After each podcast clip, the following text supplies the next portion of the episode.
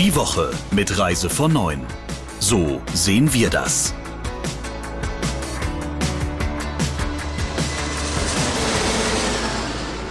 Am Brückentag Freitag sind wir wieder on air, natürlich mit dem Reise von neuen Podcast. Und bei mir heute Britta Linke und Thomas Hartung. Erstmal schön, dass ihr da seid, ihr zwei.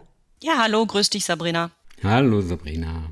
Thomas, magst du uns mal so einen kleinen Überblick geben, äh, was uns heute in diesem Podcast alles erwartet? Ja, wir haben zwar eine, eine kurze Woche, aber nichtsdestotrotz äh, ist natürlich ein bisschen was passiert.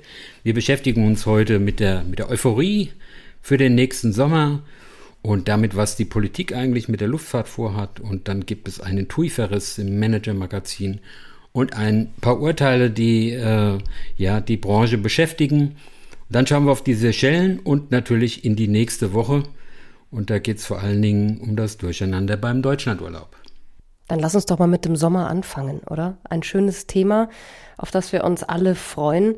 Aufbruch in den Sommer, gibt es den denn tatsächlich? Ja, wenn man also die Schlagzeilen bei vielen Kollegen liest, dann scheint das so zu sein. Äh, da machen sich Jubelmeldungen breit. Bei den Reisebüros sollen die Telefone nicht mehr stillstehen. Die TUI, da haben sich die Anfragen vervielfacht. Und Airbnb erwartet einen Riesenansturm jetzt für den Sommer. Also ich will ja kein Spielverderber sein, aber irgendwie fehlt mir da so der noch der Glaube dazu. Klar, die Leute wollen raus und äh, die sondieren auch, was geht, was geht nicht. Aber ich glaube nicht, dass sich das so schnell dreht. Ja, die Reiselust ist da, aber das ist noch keine Buchung. Und äh, Fakt ist, viele Länder sind eben noch zu. Und bei einigen, da mache ich auch mal ein Fragezeichen, was so die Zahlen angeht, wenn ich da an Ägypten denke oder an, an die Türkei, was man da so hört. Fernreisen ist auch noch völlig unklar. Die äh, USA, Kanada, äh, auch in Asien, da kann man überhaupt nicht rein. Also es gibt Licht am Ende des Tunnels, da bin ich voll dabei, aber ansonsten bleibe ich eher vorsichtig und, und freue mich, wenn ich mich irre am Ende. Britta, siehst du das auch so oder hast du da eine andere Meinung? Ja, ich sehe das ähnlich. Äh, und zwar haben wir uns ja Anfang des Jahres auch mit Unternehmen unterhalten und haben gesagt, ja, wo glaubt ihr denn, dass ihr da bis Mitte des Jahres oder Ende des Jahres steht? Und dann hieß es von vielen noch, ja, wir rechnen so mit 50 Prozent im Vergleich zu 2019 okay. Wenn man sich jetzt aber äh, in den letzten Tagen mit Unternehmen unterhalten hat, dann sind diese Prognosen so nicht mehr zu halten. Also das heißt, da wird dann so vielleicht von 30 Prozent gesprochen, wenn man das Vergleichsjahr 2019 hernimmt. Das sehe ich dann eigentlich ähnlich. Ähm, außerdem darf man ja nicht vergessen, dass der Sommerurlaub in der Regel äh, so um den Jahren, Jahreswechsel geplant oder auch gebucht wird im Januar. So. Und viele Arbeitnehmer müssen ja ihren Urlaub Anfang des Jahres auch schon schon einreichen bei ihren Firmen. Jetzt kann man sich vorstellen, wenn da noch nichts klar war, und das war es ja im Januar nicht, dann kann man schlechten Sommerurlaub jetzt irgendwie in die Ferne planen. Das heißt, man trägt sich einfach mit dem Gedanken, Gott, ja, besuchen wir die Verwandtschaft oder wir machen das mit einer Ferienwohnung oder ähnlich. Also dieser große Run, glaube ich, wird dieses Jahr nicht stattfinden. Es wird kommen, ja, aber vielleicht ist das ein bisschen übertrieben, was man so in den letzten Wochen oder Tagen zumindest gelesen hat. Jetzt sind wir ja mitten im Wahljahr und äh, keiner von uns weiß, haben wir bald eine Kanzlerin, einen Kanzler. Wir sind ja auch mitten im Wahljahr und wir wissen ja noch gar nicht, wer kann eigentlich Kanzler. Scholz und Baerbock sind auf jeden Fall natürlich in Wahlkampffieber und wollen auch beim Thema Flugverkehr ein bisschen die Schrauben anziehen, Britta. Ja, da hat der SPD-Kanzlerkandidat Olaf Scholz sich jetzt diese Woche zu Wort gemeldet und äh, hat gesagt, also es dürfe kein Flug billiger sein als die Flughafengebühren und alle anderen Gebühren, die dafür anfallen. Also es soll keinen Flug geben, der unter 50, 60 Euro kosten soll. Das passt natürlich natürlich zum Wahlprogramm von der SPD. Da steht drin, dass Bahnfahren innereuropäisch günstiger und attraktiver als Fliegen werden soll. So, das war die SPD. Die Annalena Baerbock von den Grünen hatte auch diese Woche äh, sich zu Wort gemeldet in einem Interview mit dem ZDF und sagte, dass äh, eine Beschränkung von Flugreisen pro Kopf also nicht Teil des grünen Programms ist, aber es müsse sich dennoch in Zukunft was ändern, vor allem an den Strukturen. Und der internationale Flugverkehr muss da insgesamt begrenzt werden. Ja, jetzt kann ich mir gut vorstellen, ähm, dass da viele Branchenvertreter da nicht mitgehen. Ist klar, weil da wird 1a das Geschäftsmodell angegriffen, immer höher, immer weiter.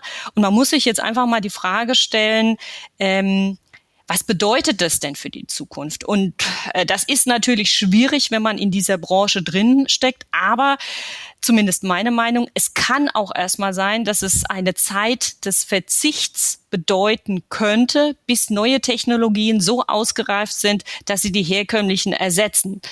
Das ist ein schwieriges Thema. Weiß ich nicht, Thomas, wie ist deine Meinung dazu? Ja, also äh, sicher ist auf jeden Fall, dass äh, umso mehr Corona äh, überwunden wird, umso mehr kommt die ganze Klimadiskussion zurück.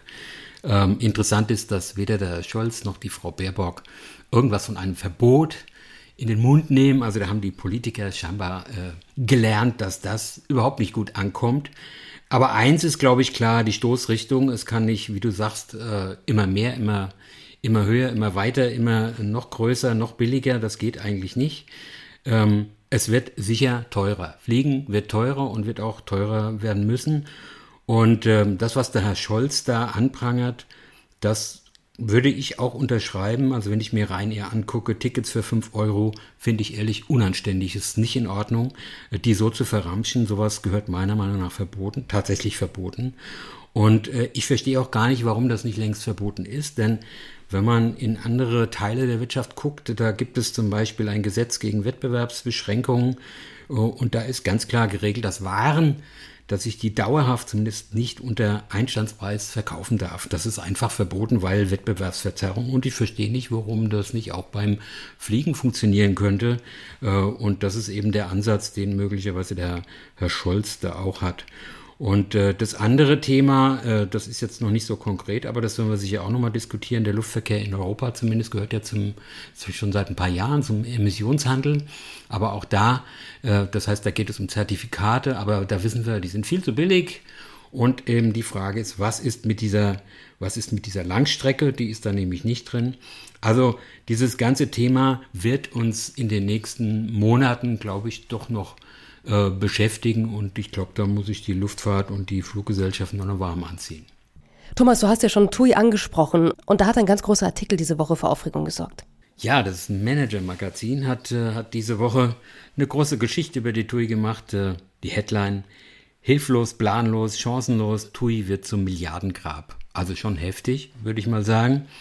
Da teilt der äh, Michael Maschatke, der das geschrieben hat, der teilt da richtig aus, vor allen Dingen gegen den Konzernchef, den Fritz Jussen.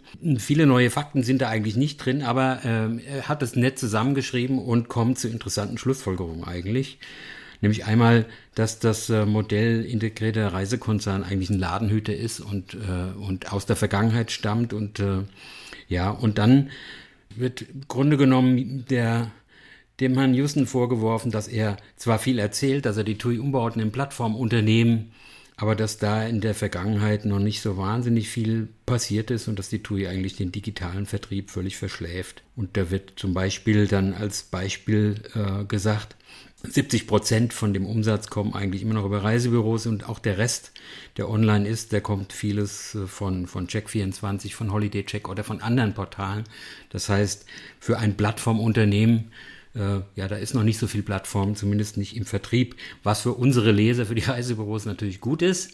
Aber insgesamt jetzt hier, wenn man für die TUI so äh, zumindest der, äh, das Fazit von, vom Manager-Magazin eigentlich, eigentlich kein gutes Zeugnis.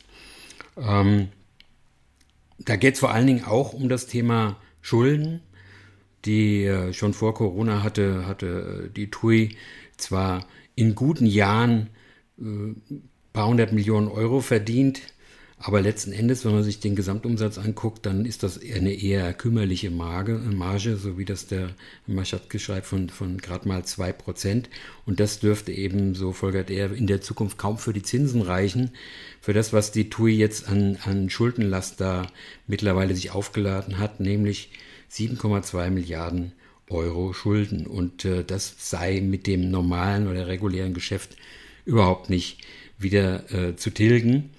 Diese Woche kam dann noch dazu, dass die TUI selbst ihr Halbjahresergebnis äh, auch veröffentlicht hat. Da stehen drin in, im ersten Halbjahr eineinhalb Milliarden Euro Verlust, Konzernverlust. Äh, die TUI verbrennt jeden Monat 300 Millionen Euro Cash. wie auch immer das ausgeht, eins ist auf jeden Fall klar, auch wenn das Geschäft wieder anläuft, so wird die TUI auf Dauer nicht weitermachen können und das äh, wird auch spannend bleiben, wie der Herr Jussen, der Konzernchef, da das Ruder rumreißen will. Kann man denn dann sagen, bei der TUI geht es jetzt um alles? Ja, das wäre vielleicht ein bisschen zu hoch gegriffen, weil äh, die TUI hat natürlich eine ganze Menge, wie soll ich sagen, Tafelsilber, was sie noch verkaufen können. Die besitzt Hotels, die hat noch in den Schiffen und äh, da kann man natürlich vieles dann äh, auch versilbern und damit dann auch Schulden tilgen.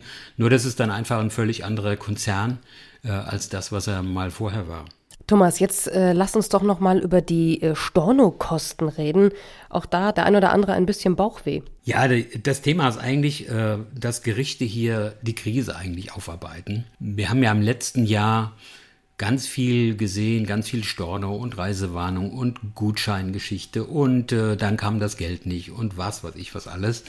Und das fällt jetzt so peu à peu der Branche irgendwie auf die Füße, wie sie da äh, teilweise nicht so ganz, naja, richtig äh, gehandelt hat. Und ein, ein Ding davon sind halt eben zum Beispiel die Stornokosten. Wir erinnern uns, letztes Jahr war es teilweise so, dass die gerade die Reiseveranstalter das ausgereizt haben bis zum Schluss, bis sie kündigen oder ihre Reisen absagen mussten.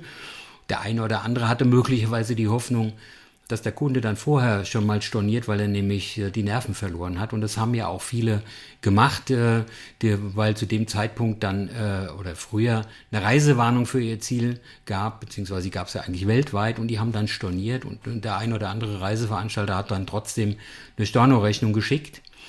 Und äh, da gibt es jetzt eben ein aktuelles Urteil vom, vom Amtsgericht hier in Aschaffenburg, das da ganz klar sagt, wenn jemand eine Reise storniert hat und äh, Stornokosten bezahlen soll und hinterher äh, sagt der äh, Reiseveranstalter die Reise wegen der Pandemie dann von sich aus ab, dann muss er diesem Gast, auch wenn er vorher storniert hat, sein Geld zurückzahlen. Das ist nicht okay. Und äh, das finde ich auch in Ordnung so.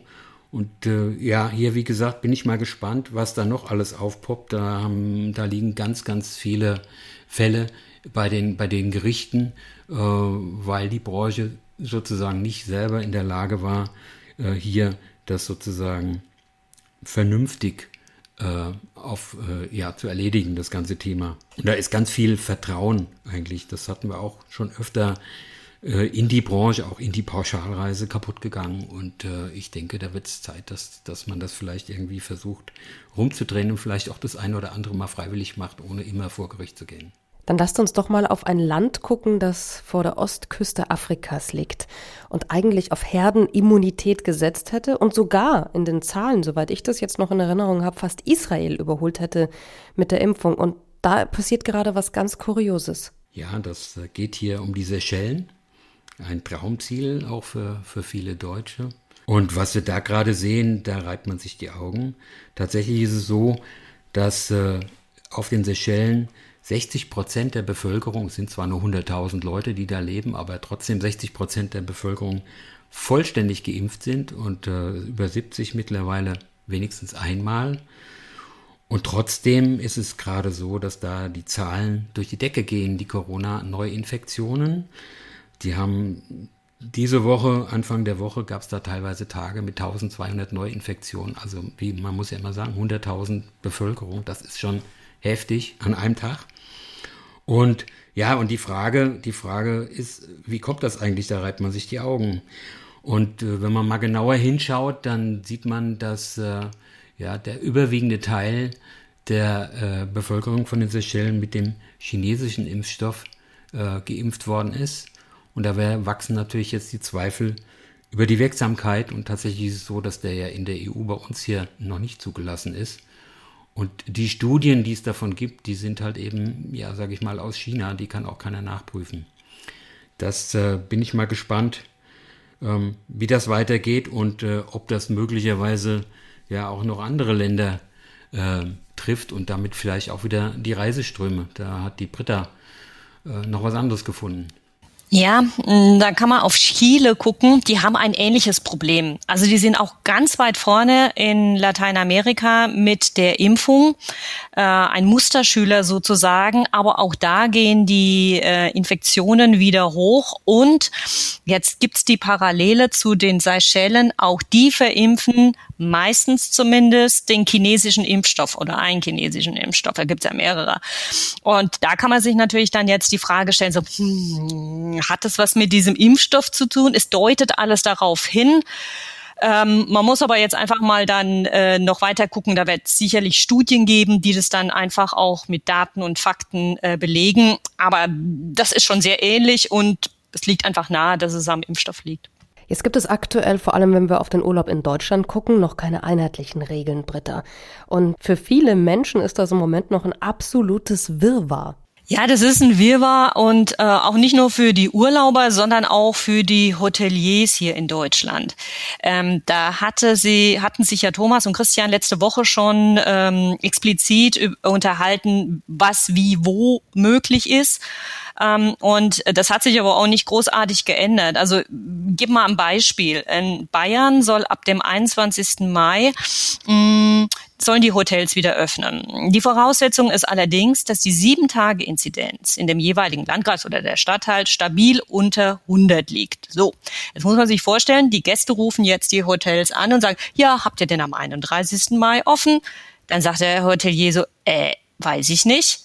Ähm, von daher wird das ziemlich chaotisch werden, glaube ich. Vor allem, wenn man sieht, wenn man sich die Karte vom RKI nochmal anguckt, gerade auch in Baden-Württemberg, die ja eigentlich gestern Abend beschlossen haben, dass die Hotels jetzt wieder öffnen dürfen, mit der gleichen Maßnahme wie in Bayern, ähm, dass die Karte da noch sehr rot ist. Jetzt muss man sich überlegen, schaffen die es dann bis Ende Mai vielleicht unter die Inzidenz von 100 zu kommen oder nicht? Viele Hoteliers sagen sich da, äh, dann bleibe ich doch zu und warte vielleicht auf den 30. Juni, weil da läuft nämlich die Bundesnotbremse aus und dann habe ich Planungssicherheit. Also äh, da bin ich immer gespannt, wie das jetzt die nächsten Wochen weitergeht. Ja, man muss dazu sagen, es gab ja eine Geschichte letzte Woche im Business Insider, da hieß es, dass Bund und Länder sich am, angeblich am 10. Juni darüber unterhalten wollen, dass sie das dann doch ein bisschen vereinheitlichen wollen. In einer Woche ist Pfingsten, also dafür kommt es definitiv zu spät, auch wenn man dran denkt, das heißt ja stabil unter 100. Stabil unter 100 heißt normalerweise mal mindestens fünf Tage oder mehrere Tage zumindest hintereinander. Das haben wir in ganz, ganz, ganz, ganz vielen Landkreisen überhaupt noch nicht. Also von daher zumindest Pfingsten, wo sehe ich dafür für viele Hotels und auch für den Pfingsturlaub insgesamt eher, eher schwarz. Also aber wie gesagt, man weiß nicht, äh, im Moment äh, überbietet sich hier alles mit Öffnung die Politik. Äh, vielleicht äh, erleben wir ja doch noch irgendwie ein Wunder. Da wären wir wieder beim Anfang bei, der, bei dem Thema Euphorie. Es gibt eine, eine Umfrage äh, unter, unter Gästen und da wird gefragt, was sind denn so die größten Sorgen, die die Leute äh, so haben.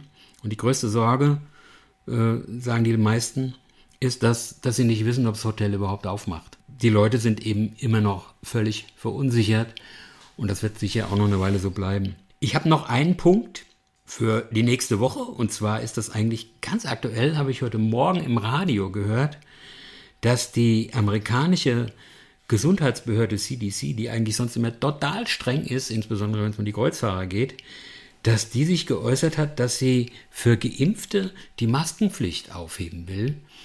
Das finde ich schon sensationell, weil wir haben ja hier eine völlig andere Diskussion. Da heißt es ja immer, egal wie, das bleibt Abstand und Maske muss auf jeden Fall bleiben. Und wenn die das wirklich machen da drüben, dann äh, glaube ich mal, werden wir diese Diskussion hier demnächst auch führen. Und äh, ja, wird sicher nicht einfach, würde ich mal sagen, dass man nicht nur Freiheiten zurück für Geimpfte, sondern auch noch Maske weg für Geimpfte. Das gibt dann wahrscheinlich, wenn das wirklich so kommt, ein ziemliches Chaos. Dann lassen wir uns überraschen. Wir wünschen allen ein schönes Wochenende und hören uns natürlich nächsten Freitag wieder. Vielen Dank an Britta Linke und Thomas Hartung. Tschüss, Sabrina, mach's gut. Ciao, Sabrina. Die Woche mit Reise von 9. So sehen wir das. Der Reise von neuen Podcast in Kooperation mit Radio Tourism.